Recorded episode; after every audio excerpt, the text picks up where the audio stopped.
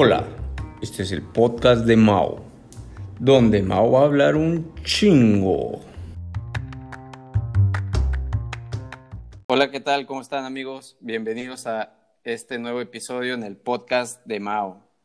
Les recuerdo que me pueden seguir en Instagram, en arroba el podcast de Mao. Por ahí voy a estar interactuando mucho con ustedes y el episodio de hoy estoy con un invitado que es también un ingeniero civil de profesión. Eh, podría decir que fue mi, primer amigo ingeniero civil, o bueno, estudiante de ingeniería civil cuando yo empecé la carrera en, en Monterrey. Y bueno, pues sin más preámbulo, les dejo con ustedes a el ingeniero Víctor Camacho. ¿Cómo estás, Vic? ¿Qué tal? ¿Qué tal? Muy bien. ¿Y tú, Mau? Pues bien, acá eh, justamente hoy vamos a hablar de ingeniería civil y todo lo que nos hacen sufrir. Y hoy vengo llegando tarde a la casa porque precisamente un cliente me tuvo esa típica llamada de las seis de la tarde que te empieza a decir un proyecto y tú le dices, ¿y para cuándo lo quieres? Y me dice, pues se podrá para mañana. Y lamentablemente de estos tiempos de pandemia, pues no, no te puedes poner los moños, ¿no? Yo, yo de repente así, así, tengo unas llamadas con proveedores o con algún subcontrato que vamos a hacer, pero lo, pido para antier por, por, la urgencia. Pero como tú dices, no, estamos para ponernos ningún moño y, y, no aceptar un trabajo ahorita en este en esta época, ¿no? Sí, no, la verdad que, o sea, después, o sea, ahorita que estamos saliendo de la pandemia, no sé, eh, bueno, para que sepan, en primera instancia, pues Víctor ahorita se encuentra trabajando en, en Tulum, ¿no? En la zona de la Riviera Maya, eh, no sé, en otro lugar que tengas obras. Y cuéntanos ahorita qué andas haciendo. Eh, sí, estamos, estoy, estoy ahorita en la Riviera Maya, construyendo. Eh, pues de repente, desde hace que, ¿qué te diré? Cuatro años empezamos a, a desarrollar. Antes estaba pues construyendo como, como un contratista en diferentes obras, pero ya desde hace como cuatro años para acá ya empezamos a agarrar proyectos para, para construcción y venta de vivienda unifamiliar y condominal. Entonces, pues, ¿dónde me encuentro en este momento? Entre Playa del Carmen y Tulum. Ok. Justo ahora estoy en, en, el camper móvil en una obra en Playa del Carmen. Todavía no me voy a la casa, me tocó trabajar tarde pero aquí andamos, al pie del cañón. Pues sí, es lo que te digo, o sea, ahí tenemos que estar, o sea, para esto creo que la ingeniería civil en general, casi todos, no es que tenemos un horario fijo, algunos empezarán tarde y por las mismas terminarán tarde, ¿no? O algunos otros empezaremos temprano y terminaremos tarde, entonces, pues son jornadas que te lo juro, yo ando así como en este momento de que ya, o sea, unas vacaciones, pero luego te acuerdas que estuviste un tiempo en pandemia y, y pues bueno, tienes que reponerte de cierta forma, ¿no? Allá, ¿qué tal les pegó la pandemia? Es correcto. Sí, como bien dices, hay que aprovechar ahorita, si hay trabajo, hay que aprovechar y, y no estar pensando nada más en a qué hora nos vamos de vacaciones a descansar, porque es, es, un, es un año muy atípico.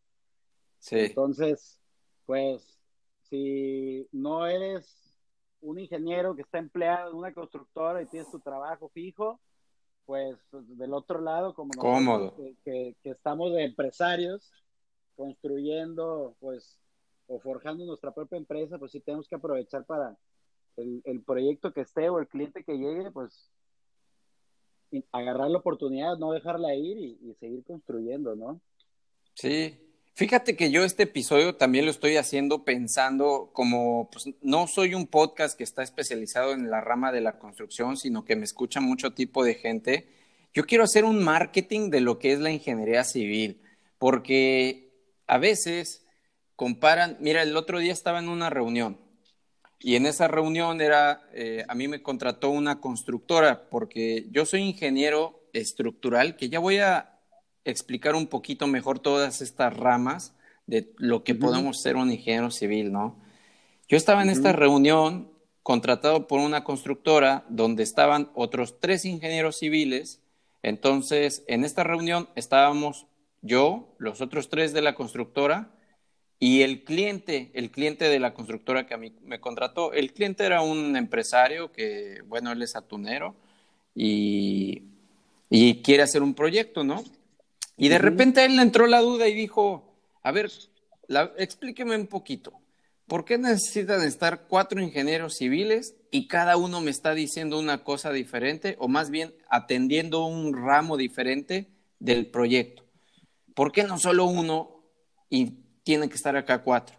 Bueno, lo que pasaba es que uno era un ingeniero hidráulico, ingeniero civil, pero especializado en hidráulica. Otro era un ingeniero eh, en construcción, el que iba a llevar como tal eh, la obra el otro era, eh, bueno, siempre ahí está uno de más, pero, pero también el ingeniero civil. Y yo que estoy, estaba encargado del diseño de la estructura, ¿no? Y él, pues, no le quedaba claro. Y ahí me vino todo este, pues, la verdad, ¿cómo quieres que una persona sepa qué es lo que hace un ingeniero civil? Si verdaderamente cuando hacemos un foro, una, una conferencia, no es que invitamos al público en general, van, van otros ingenieros civiles. Claro.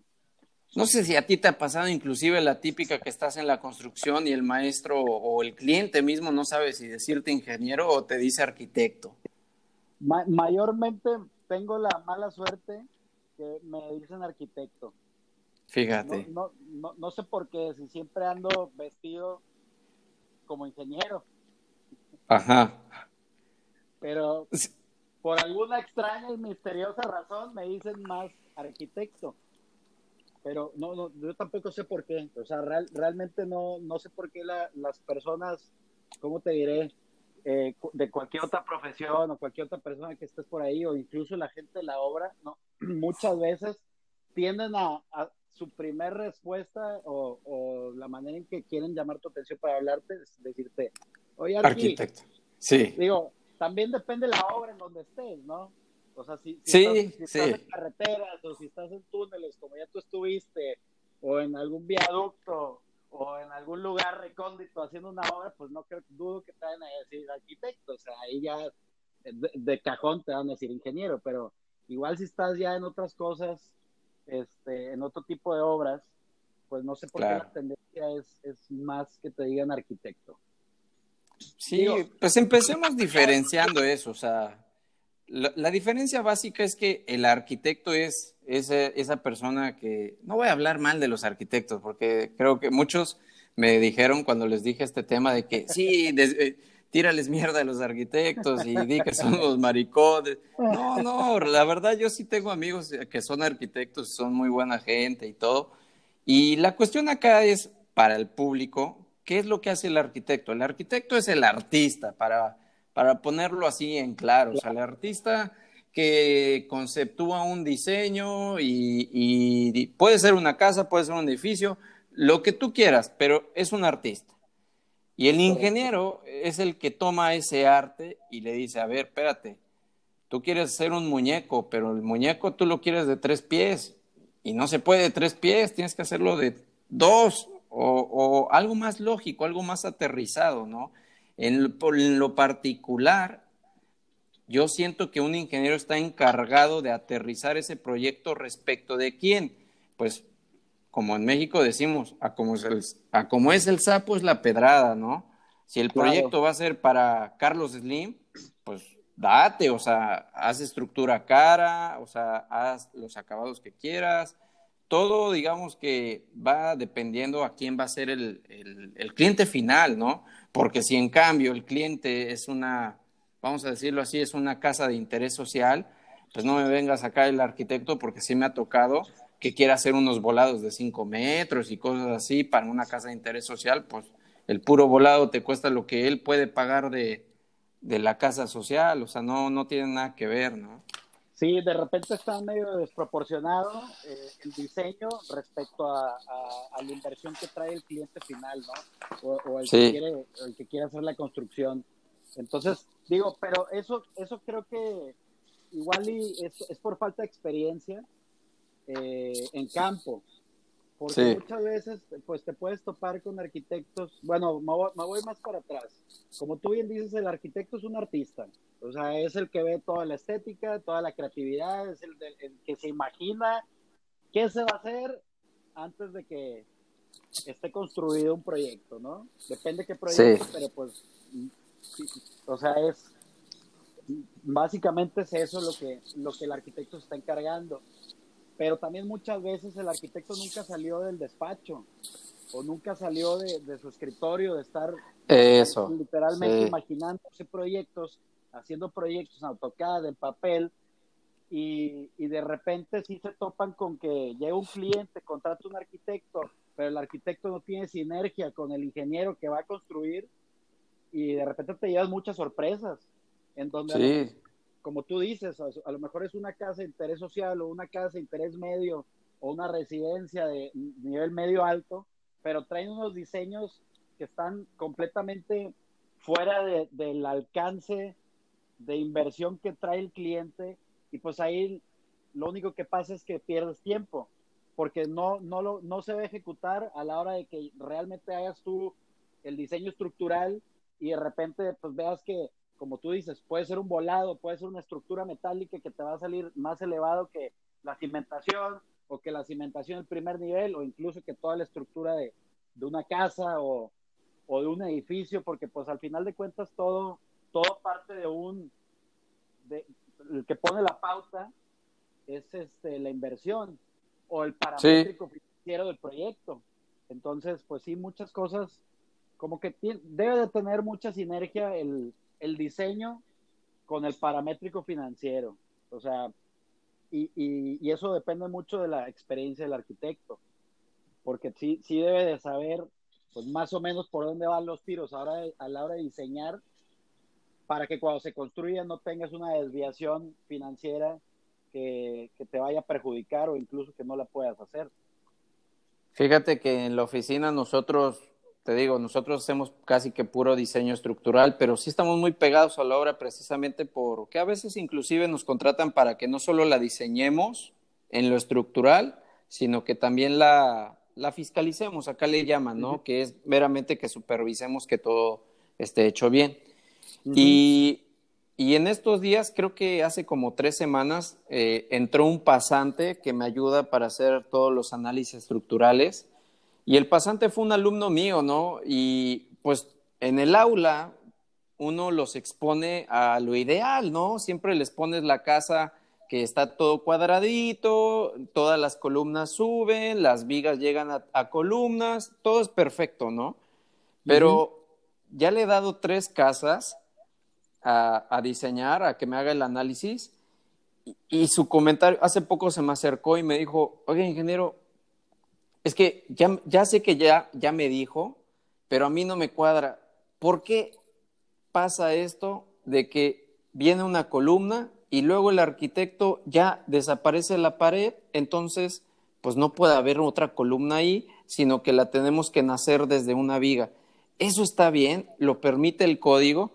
Y mi respuesta es, pues es que no es lo que debería de ser, pero pues al final de cuentas lo tienes que hacer porque ya lo aceptó el cliente y pues tú tienes que hacer el aterrizar cómo sería la conjugación de la estructura con la arquitectura que él quiere, porque todo se puede, siempre y cuando se revise y cumpla con las condiciones de resistencia y de servicio, porque como yo digo, una viga puede aguantar sin caerse, pero Imagínate que esa viga que está aguantando una carga ya se colgó, voy a exagerar, un metro.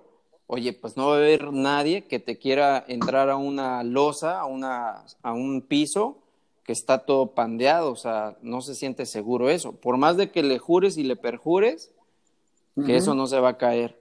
Entonces, el nivel de confianza, pues creo que es muy, muy importante, ¿no? Sí, es, es fundamental que, se tenga, o sea, que todo lo que se diseñe y se construya, pues esté bien hecho, porque en el momento que el cliente durante la ejecución vea algo raro, si se da una visita de obra y ve algo muy extraño, como tú dices, algo está pandeado o flexionado, pues estás ya perdiendo en automático la confianza. incluso con las albañilerías, que las albañilerías pues ya va siendo algo secundario en lo que, en lo que pues corresponde a algo que te pueda afectar estructuralmente, ¿no? Pero sí, eso da igual. Puedes llegar a perder confianza con el cliente si de repente ve cosas, pues, muros desplomados o incluso que los blogs estén medio eh, colocados de una manera medio extraña, pues también sí. vas perdiendo la confianza, digo, pero realmente en la obra negra pues tienes demasiados puntos de falla en donde puedes perder la confianza con el cliente. Esa es la realidad porque necesitas tener realmente una obra ejecutada tipo lead con todos los puntos necesarios que te, que te pide esa, esa normativa para que realmente tu obra esté en excelentes condiciones. Por eso no cualquiera tiene, tiene esa, esa certificación, ¿no? Pero pues siempre hay muchas cosas que, que mejorar siempre las obras. Oye, para no seguir avanzando mucho y yo te quiero poner una trivia acá rápido, nada más para, para meternos. ¿Tú sabes por qué se llama ingeniería civil? Eh, porque, no, no sé, a ver, dime. Chécate, ahí te va. Este dato pues me lo googleé, ¿verdad? También no te voy a decir acá que... Antes, pues todos los que se dedicaban a esto, que eran los ingenieros militares, te estoy diciendo antes, hace unos, pues, o sea, 80 años, ponle, atrás, sí, sí, ¿no? Sí. Eran los militares, entonces eran ingenieros militares, hasta que llegó un momento que avanzada la civilización, pues ya lo, ahora sí que la sociedad, eh, la civilización como tal, fuera de la milicia, también empezó a dedicarse a la construcción y los primeros ingenieros fuera de los militares empezaron a ser los dedicados a la construcción. Entonces decidieron llamarle ingenieros civiles por eso a los ingenieros que nos dedicamos a la construcción se les llama ingeniero civil. ¿Cómo la ves? Ok. Sí, pues la verdad. Esa historia, esa historia no la he escuchado, pero no te puedo responder como tal la pregunta. O sea, yo, me quedé con eso porque te lo juro que busqué en varias y fue la que más me convenció, ¿no? Porque hasta tenía todo de que en la revolución industrial y todo esto, ¿no? Y a ver, otra cosa que también ahí te quería poner. Tú sabes, el ingeniero civil. Mira, hay una pregunta que siempre le hago a, mis alumnos. Yo también doy clases en la universidad. El primer día de clase les pregunto, ¿había un ingeniero civil? Bueno, les cuento una historia eh, en la Fórmula 1 por allá del año 2006, 2007, eh, en la escudería Ferrari se llegó a contratar a un ingeniero civil. ¿Qué crees que hacía ese ingeniero civil? Trabajaba para eh, Ferrari. ¿Trabajaba para Ferrari?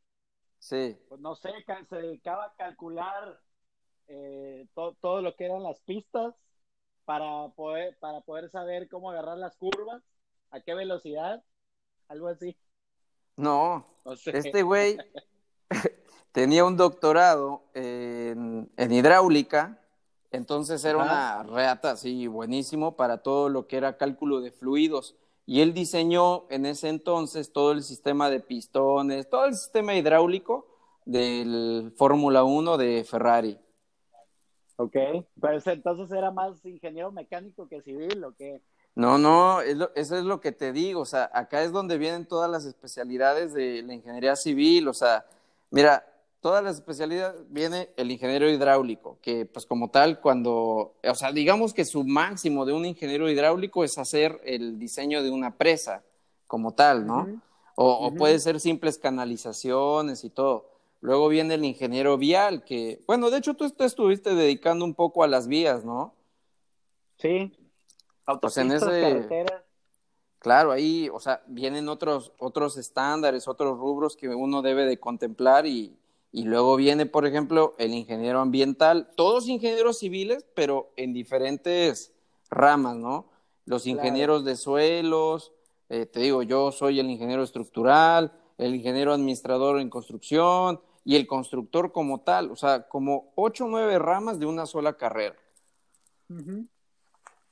Sí, sí, sí, y se me hace que faltaron unas cuantas, pero, pero y definitivamente no te terminas de especializar en nada como quiera, porque cada proyecto es un reto distinto y sigues aprendiendo tantas cosas que, te sorprendes cada año. O sea, está súper interesante. A mí, por ejemplo, a mí, yo estoy enamorado de la carrera. No sé sí. pero digo, la, sufrí.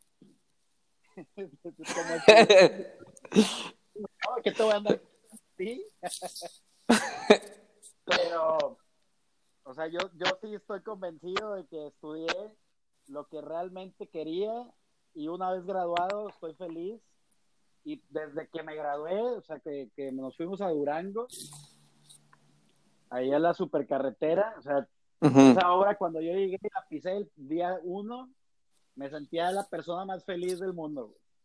O sea, sentía que realmente todo lo que había estudiado y desde, antes en la prepa que había pensado en qué quería estudiar, yo era feliz en ese momento, que no sabía absolutamente nada, ¿eh? Cabe mencionar, o sea, yo soy de los que realmente estoy convencido de que una vez que te gradúas, llegas a trabajar y te das cuenta de que sí, claro, todo lo que estudiaste y aprendiste son herramientas necesarias y muy útiles. Herramientas, y hasta ahí.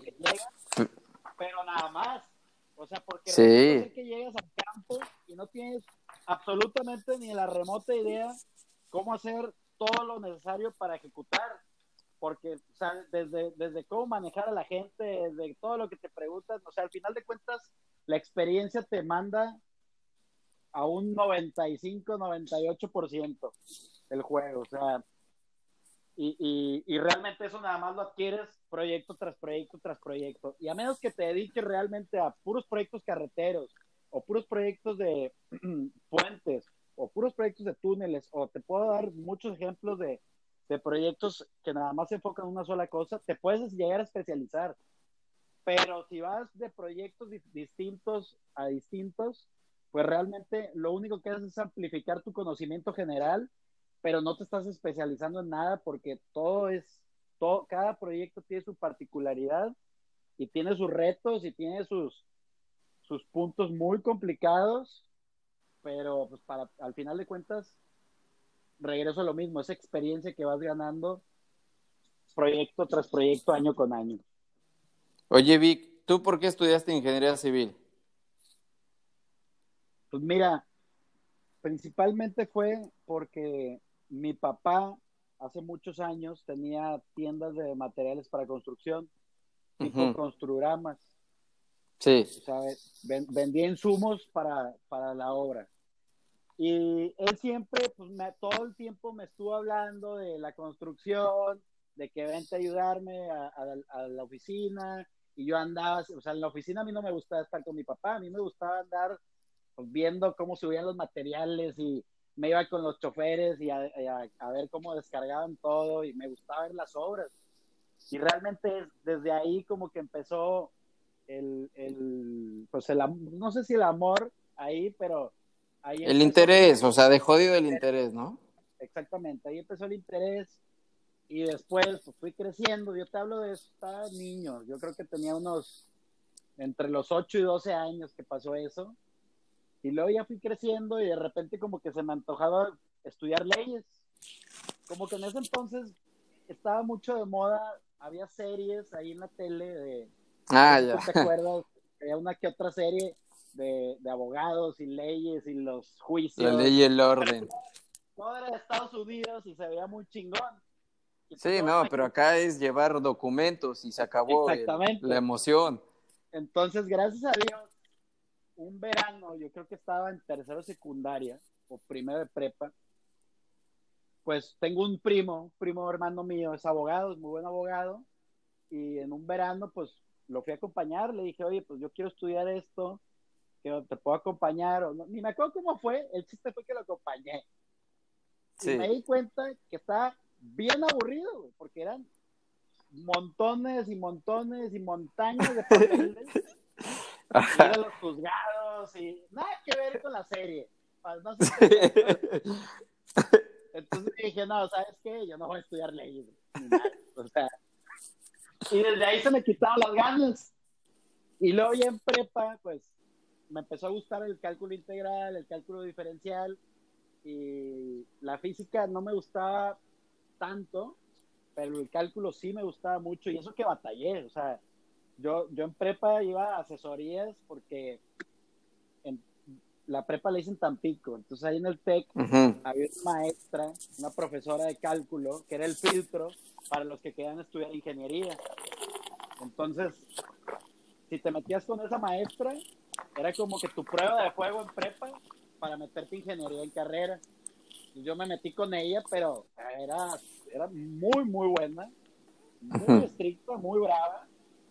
Y, y sí me la peleé, güey. O sea, tenía que ir a asesorías y asesorías hasta que realmente aprendí todo lo que tenía que aprender para poder pues, salir adelante en, en los dos semestres. Bueno, en realidad fue el primero, el cálculo diferencial, porque de tantas asesorías que fui y estudié en quinto semestre, ya en sexto me fue súper bien. O sea, no le batallé tanto. Y luego cuando ya entré a carrera en primer semestre, en los cálculos, me fue increíblemente bien, güey. De hecho, creo que fue la... O sea, valió la pena. Sí, claro, valió, súper valió la pena. Porque ahí, ahí, aparte que fue, fue la prueba de fuego, aprendí muchísimo, porque realmente sí me la pelé. O sea, tampoco, nunca he sido un erudito, güey. Entonces, por eso tuve que, tuve que estudiar bastante, pero al final de cuentas valió la pena.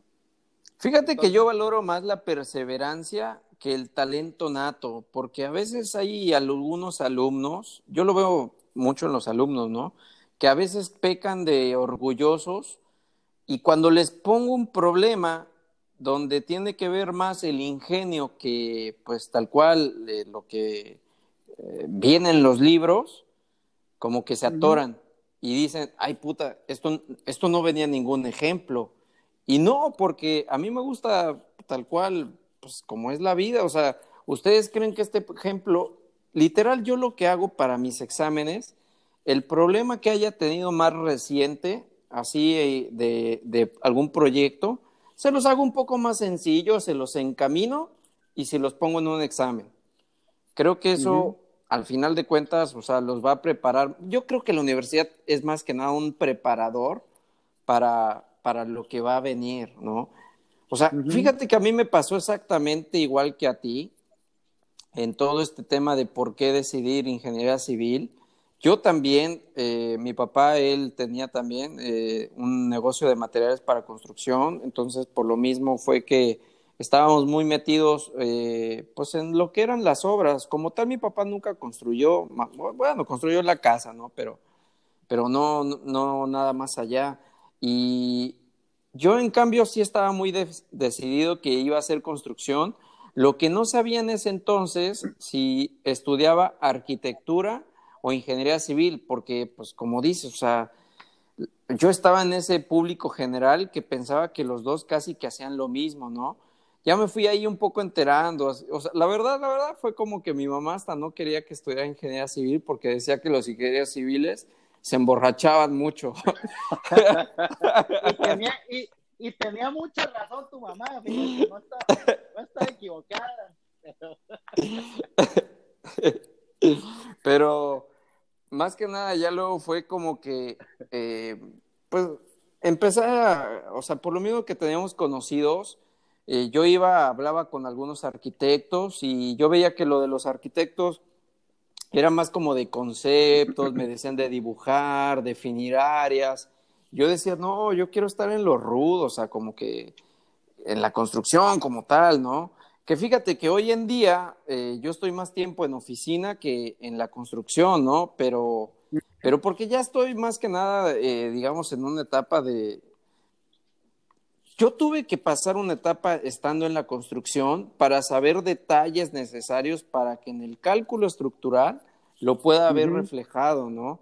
Y no me desconecto, procuro ir por lo menos una vez a la semana a las obras para atender, eh, a veces atender problemas, o a veces simplemente ver los métodos que están haciendo, porque yo trato de implementar siempre el mejor concepto para la mejor situación y no siempre aplica para, o sea, siempre me dice, oye, ponme lo más barato, pero es que regresamos al hilo de lo que estaba comentando, que era, sobre toda esta experiencia acumulada que uno va tomando de varios proyectos. Y yo en el particular caso de la ingeniería estructural, yo lo veo una ventaja de que, por ejemplo, el constructor quizá al año eh, haga, imagínate, unos cinco proyectos. O sea, habrá proyectos también que son muy grandes y puede que hagas un solo proyecto en todo el año.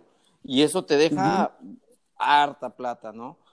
Pero yo, en cambio, probablemente haga 20 o 30 proyectos al año, todos diferentes.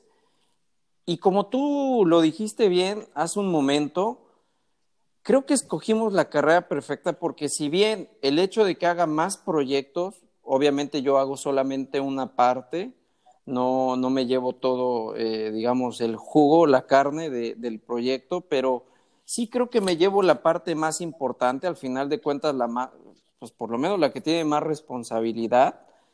Y eso, lo que dijiste fue, me llena el corazón, o sea, la verdad que todos los proyectos, estar de repente pasar y, ver el proyecto cómo va creciendo o que ya lo están utilizando, pues sí me da gusto verlo y, que la gente lo está disfrutando, ¿no? ¿Tú tienes alguna obra en particular que como que te llene de orgullo de las que has hecho? Pues no, no tengo una en particular, fíjate, o sea, todas, todas, todas tienen sus, va a haber redundancia, sus particularidades y sus, fallas y, sus beneficios que he visto y con personas con las que he trabajado. O sea, hay, muchas obras que las tengo como que en una, en una parte de, mi corazón que me han encantado. Y las he y me he encantado. O sea, el, el, show de siempre, ¿no? No va a haber obra perfecta, todas va a alguna falla o en todo el proyecto arquitectónico va a tener muchas cosas que no se consideraron y, necesitas tú, ahí es donde nosotros como ingenieros, o sea, tenemos que resolver, acomodar el lugar de acuerdo a las necesidades, lo que ya está arquitectónicamente, sin tener que cambiar lo, lo que representa como tal el, proyecto inicial. También los, mira, de hecho, regresando al tema de los arquitectos, hay algo que sí les tenemos que agradecer a esos canijos, que es que nos hacen, o sea, nos retan siempre. Porque todo lo que hacen, a menos que sea un proyecto muy sencillo, pero si no lo es, siempre te están retando. Porque, o sea, a veces te retan con su diseño como tal, y, y, y si no es por eso, te están retando por sus diseños que no consideran cosas.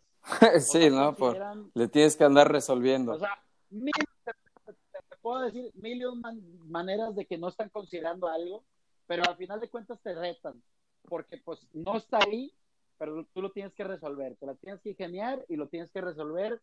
Si no es de instalaciones, es de albañilerías o de equipos, o sea, de cualquier cosa te puede salir ahí alguna falla que necesitas tú prevenir porque la estás viendo desde antes en los planos o incluso la tienes ya ejecutando en tiempo real y necesitas tomar decisiones para que pues al final de cuentas todo salga bien. Fíjate que un problema que siempre te están Un problema que yo siempre me encuentro, además de lo de las paredes desfasadas, que, que, que eso es un problema porque no puedes subir una columna, pero un problema más tonto que siempre me encuentro en los arquitectos es el de la escalera. Te lo juro que por lo menos el 50% de, de los arquitectónicos que me llegan, y ya lo sé que lo tengo que revisar porque, te lo juro, siempre, casi siempre pasa, nunca cuadra la escalera, lo que dibujaron en planta con lo que dibujaron en corte. Y a la hora de la hora, pues el que construye pues se lo va a terminar pelando, ¿no? Entonces, parte del plus que yo siento que a veces doy es, pues la revisión, como tú dices, de su proyecto, de lo que le falte, ¿no? Sí, pero pues eso, y realmente eso lo, tú lo estás agarrando ya por experiencia. Sí. Que, que, que sirve mucho. O sea, un estructurista nuevo, por así decirlo, recién salido del horno, pues a lo mejor son cosas que ni siquiera sabe que pasan o no las está visualizando retomando un poco de lo que andabas diciendo, al final yo creo que, como bien dijiste, eh, el cúmulo de toda la experiencia que vas tomando en cada uno de los proyectos te va sirviendo de forma impresionante, ¿no? Porque yo no voy a decir, o sea, tampoco se trata de que decir que los que van saliendo recién graduados no nos puedan dar batalla, no nos puedan competir, o sea, creo que el mercado es amplio, pero, por ejemplo, nuevamente, una constructora que ya me tiene confianza, haz de cuenta que lo los contrató un cliente para hacer su casa. Y les dijeron, les dieron los planos estructurales, ellos ya los habían contratado y me los dieron a mí a revisar porque ellos mismos lo vieron raro, ¿no? Los voy revisando y le digo, pues sí, la verdad que hay ciertas cosas, o sea, este, este chico, haz de cuenta que para bien, si quieres verlo así, tenía un chingo de miedo, pero mucho miedo. Y también diseñar con miedo, pues, pues no, es, no es barato, ¿no? Pues cuesta. Dejémoslo en que cuesta. Sí, porque había una, ponía unas columnas, pero reforzadas como que si eso viniera el fin del mundo y no se iba a caer. Unas vigas como que, ay Dios, ¿qué hiciste? O sea, como que es que el arquitecto es lo que te digo, a veces hace cosas raras y este chico como por no pelearle al arquitecto, pone que tenía unas vigas que eran como, como curvas e inclinadas a la vez. Y eso, la verdad, que fue, fue su inexperiencia, porque no necesariamente tienes que irte con la sección o con la forma que el arquitecto le da, porque a veces lo que haces es que tú tiras tu viga recta y la cubres con, con tumbado falso y, como que si nunca hubiera estado ahí. Y eso pues no lo hizo. Total que al final de cuentas, eh, yo le dije, ¿sabes qué? Mira, ya son tantas cosas que, ¿por qué no te cobro de nuevo el estructural? Y te lo juro que te lo voy a pagar con todo lo que te voy a ahorrar. Y dicho y hecho. Lo vas a amortizar con, todo, con todo el material que se va a ahorrar. Sí, lo hablamos con el cliente y el cliente dijo, bueno, es que yo me quería ahorrar en el estructural, por eso lo hice con este chico que me lo recomendaron. Bueno, pues ahí lo que le faltó es experiencia, porque en conceptos sí te voy a decir que sí estaba bien hecho, el, eh, pero vuelvo a lo mismo, es, es ese bien hecho salido del aula que ya no se aterriza con lo que debe de pasar en la obra. ¿No? O sea, es como que si en una casa tú empiezas a ver varillas de una pulgada, pues tú dices, ay, para, cabrón, o sea, ¿qué está pasando? Ya desde ahí, ese es un foco como decir, esto no está bien, o sea, en una casa normalita, o sea, e, es, algo muy exagerado, ¿no? Sí, está muy extraño. Pues esa, esa, esa, ese tipo de calibres normales, residencias normales, en condiciones normales no las deberías de ver. Sí, no. Oye, ¿y tú, por ejemplo, cómo le haces como para ganarte así la confianza de, de la gente, o sea, de los que van a invertir en los proyectos como tal que tú construyes? Eh, pues ahorita ya es presentarles el currículum con los proyectos que ya están ejecutados. Y, dos, pues presentar un buen paramétrico financiero. Al final de cuentas, todo se resume en, en, dinero, ¿no? En qué porcentaje sí puedes presentar. Entonces, pues realmente esas son las dos vertientes principales. claro. Fíjate que algo que yo aprendí, o sea, pues los dos estuvimos trabajando en Aldesa, en Aldesa Grupo como tal, y algo que aprendí ahí es que, mira, yo te estoy contratando a ti porque yo no sé, así tal cual me decían mis jefes. Entonces, cualquier sugerencia que vengas a traer a mí y que me cueste dinero, me debes de presentar un comparativo para decirme que está bien, me va a costar un euro, pero me vas a hacer ganar tres euros. Ahí te puedo creer, ahí te puedo escuchar. Entonces, creo que eso es algo que yo trato de transmitir siempre a, todos eh, los que estén involucrados en cualquier proyecto y creo que en la vida en general, ¿no? Tú no, eh, no puedes andar por la vida quejándote de todo sin decir, está bien, me voy a quejar, pero esta es la mejor opción para que todos vivamos mejor, por cierta, de cierta manera, ¿no? Claro. De hecho, de hecho, por ejemplo, ahí, en, bueno, el proyecto que hicimos juntos, digo, ahí haciendo un paréntesis, pues fíjate que ahí en Mirac, en Tulum, es de uno de los proyectos que, que, más me ha gustado. Y aparte, o sea, a mí me da mucha satisfacción que hayamos trabajado conjuntos. O sea, me sí. estoy muy contento de, de, que un amigo como tú, desde el inicio te puede mandar los planos arquitectónicos y tú te pudiste aventar el diseño estructural de, de, de uno de los proyectos más importantes que he hecho. Y no necesariamente tamaño, sino porque pues yo lo hice, o sea, me encargué junto con Padilla de 0 a 100. O sea, de, desde buscar la tierra hasta la última piedra y acabado necesario, eso, eso lo hicimos. Entonces, pues, muy contento de, de, que hayamos participado en conjunto, ¿no? Y, y bueno, cierro ese paréntesis. A una cuadra del proyecto, justamente, están haciendo otro muy parecido. Mira, fue de 13 unidades, ese proyecto que te digo es de 10. Uh -huh. Pero le están metiendo una a cero. Armados hasta los dientes, cosas muy exageradas hace rato, pero ahí ya no era en, en el plano, o sea, no lo estaba viendo a tocar, ahí yo ya lo estaba viendo ejecutándose. Y, claro. Y resulta ser que, que, bueno, al final de cuentas hubo problemas, porque uh -huh. pues llegó a los oídos del dueño, no sé qué manera, que, que estaba muy cargado ese proyecto, o sea, que le estaban metiendo mucho acero, mucho concreto, y resulta ser que el, el, que diseñó la estructura fue un calculista de, de, la Ciudad de México y todo lo hizo uh -huh. en base al reglamento de allá. Entonces, haz de cuenta que todo, si lo comparabas con lo que se necesitaba en Quintana Roo, que es un suelo, sí. literalmente es un material tipo C, es roca. Eh, sí, es durísimo. Muy bueno con una capacidad de carga muy buena, a menos que te encuentres con una caverna, pero si no hay, no, o sea, no hay necesidad uh -huh. de hacer un diseño tan tan grande, o sea, tan caro. Algo así se hizo y perdieron dinero, güey.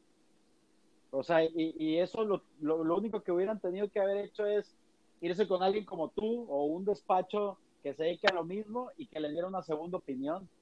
Y, y se hubieran ahorrado sí, ¿no? mucho dinero, materiales y en tiempo, en mano de obra, o sea, es lana, al final de cuentas. Entonces digo, yo también de las cosas que aprendí de Aldesa, como lo mencionaste, aprendí muchas cosas ahí, pero una de las cosas que aprendí con ellos, eh, por ejemplo, mi, mi último jefe, que fue Enrique del Castillo, no sé si te acuerdas de él. No, él yo casi no. Bueno, él es una eminencia, o sea, yo lo, yo lo tengo en un escalón muy alto porque se me, se me hizo muy buen ingeniero, muy buen maestro, pero él, por ejemplo, uh -huh. todos los proyectos que llegaban, los mandaba a revisar para ver qué cambios se podían hacer estructuralmente y hacer una propuesta para que se la autorizaran y se pudiera hacer, pensando, pues, en, enfocado a tiempo. En, el ahorro, y claro. El ahorro de la, ahorro. Hay tiempo, sí, definitivo, porque a veces puede ser más caro pero, mira, por ejemplo, acá estábamos trabajando siempre para algún grupo eh, grande y en algunas cuestiones hay sistemas metálicos que son más caros, pero él me decía, está bien, pero con un mes, un mes que tú me logres ejecutar más rápido la obra, yo gano 100 mil dólares de renta, solo mm. por un mes. Entonces, no me digas que si esto me va a costar 15 mil, 40 mil dólares más, no, no, lo, no lo dejes pasar, hazlo porque yo lo voy a recuperar en, en renta. Pero eso sí, hazlo y lógralo. O sea, no solamente lo planees y lo digas, sino que también ve y hazlo. Claro. Eso ya también es. Irte por la opción más cara y, y, luego duplicar el tiempo, te sale más caro. Más uh, ajá. Las sí. Sí, sí, y en cambio yo, o sea, siempre viene este, esto de la mano como que, a final de cuentas, el ingeniero civil debe ser un asesor y pues lamentablemente eh, ni el más caro va a ser el mejor, ni el más barato el peor. O sea, creo que como dices, uno se termina vendiendo por el currículum, eh, las buenas experiencias. Yo siempre trato de darle un valor agregado a mi trabajo, siempre hago un poco más, porque, por ejemplo, en mi área, muchos te cobran adicionalmente la asesoría. Tú entregas un proyecto y se acabó. O sea, si me quieres preguntar algo, son como doctor, así de que mil pesos la consulta, ¿no?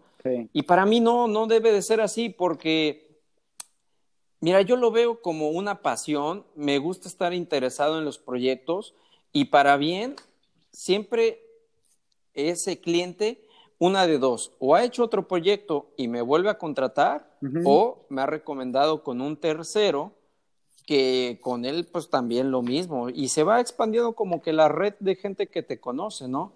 Y bueno, en este proyecto particular de Mirac, como bien dices, también para mí es de mis obras insignia, eh, quizá no es la más grande, pero tiene, tiene bastante complejidad esa obra porque, pues bueno, a ese arquitecto también le gustaba esto de que las columnas no suban en el mismo lugar. Es correcto. Entonces había que andarle ahí haciendo como que malabares y, y todo pasa, o sea, todo cumple con la mínima.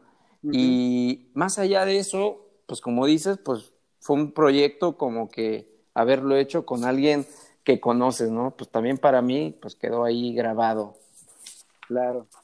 Y pues Vic, ya para despedirnos, no sé si tú tengas algún mensaje al público en general. Eh, bueno, yo, yo quería preguntarte si ya les comentaste a tu audiencia o a tus alumnos que alguna vez fuiste entrenador de un equipo de fútbol.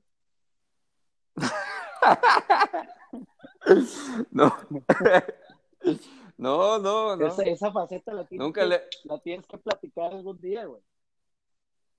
Sí, la verdad que estaría muy bueno, una, en un episodio dedicado meramente a, mi, a mis épocas futboleras, que bueno, pues como bien dices, pues también entré en un equipo. Es correcto. Y eso porque andaba lesionado, ¿no? Pero, pero no, fue, fue en las épocas del Chelis y, el Puebla. Y nos fue muy bien, de hecho. Fueron buenos. Llegamos a la final. Me acuerdo que nos ganaron unos brasileños, o sea, Puta, la neta jugaban súper bien, súper bien. Pero, pero creo que ahí la dirección técnica fue todo, ¿eh? Sí, sí, sí, o sea, tuvo mucho que ver en, el rendimiento del equipo a lo largo del torneo. No, sí, la verdad que fueron buenos tiempos.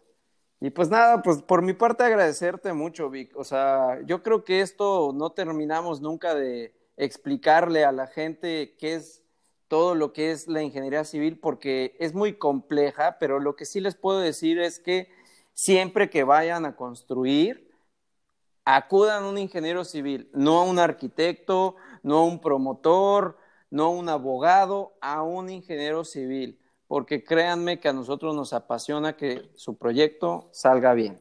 Es correcto. No sé qué opinas. Y va a haber un, un porcentaje muy amplio en que la obra salga muchas mejores condiciones, mucho mejor absolutamente todo. Y eso que hay muchas. Sí, definitivamente. por todos lados en las obras, pero definitivamente si llegas con un profesional, como es un ingeniero civil, pues tienes una alta probabilidad de que es una garantía de éxito en el proyecto, ¿no? Y, sí, definitivamente. Un poquito atrás de lo que dijiste de, de que ni el más caro es el mejor, ni el más barato es el peor. También dependemos mucho no sé qué opinas tú, pero dependemos muchísimo de los tiempos. O sea, el timing también cuando te sale una oportunidad o te está buscando un cliente o tú estás buscando, dictamina mucho tus condiciones económicas y condiciones laborales que presentas, ¿no? O sea, no sé qué opinas de eso. Sí. Sí, sí, definitivamente. O sea, hasta si quieres el estado de ánimo, ¿no? Es correcto. Entonces, pues también son cosas y factores que pues el cliente a lo mejor ni siquiera se da cuenta o no le toma en cuenta. Pero, sí, pero bueno, como dices, pues, a veces, a veces yo creo que el cliente se deja engatusar por el ingeniero o profesional en general que le habla bonito, pero también sabe darse cuenta cuando aquel que le habla fuerte es porque le quiere hacer un bien.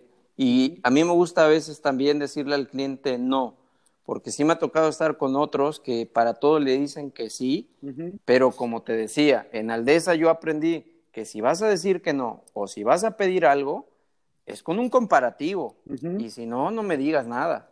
Claro.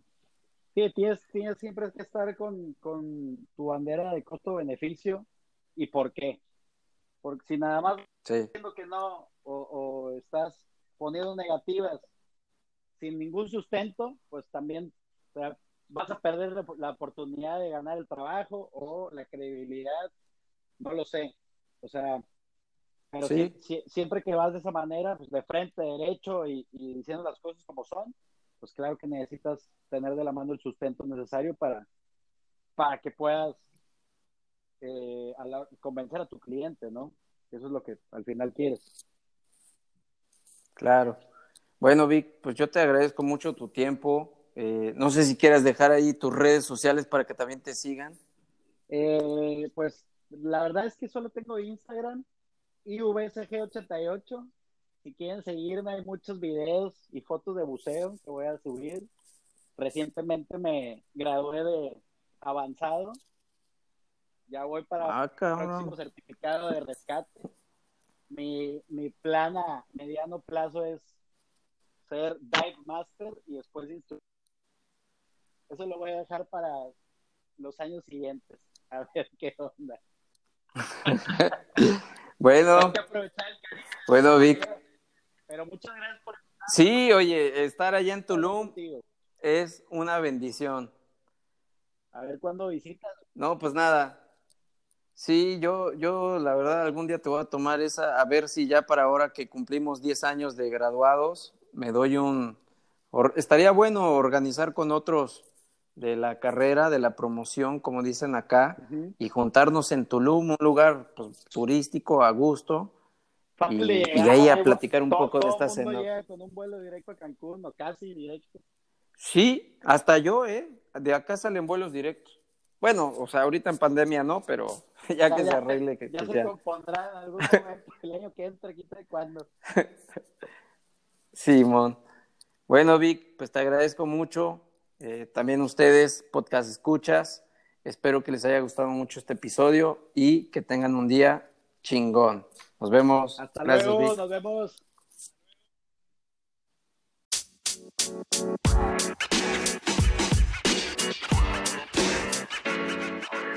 you know, man. You know, man.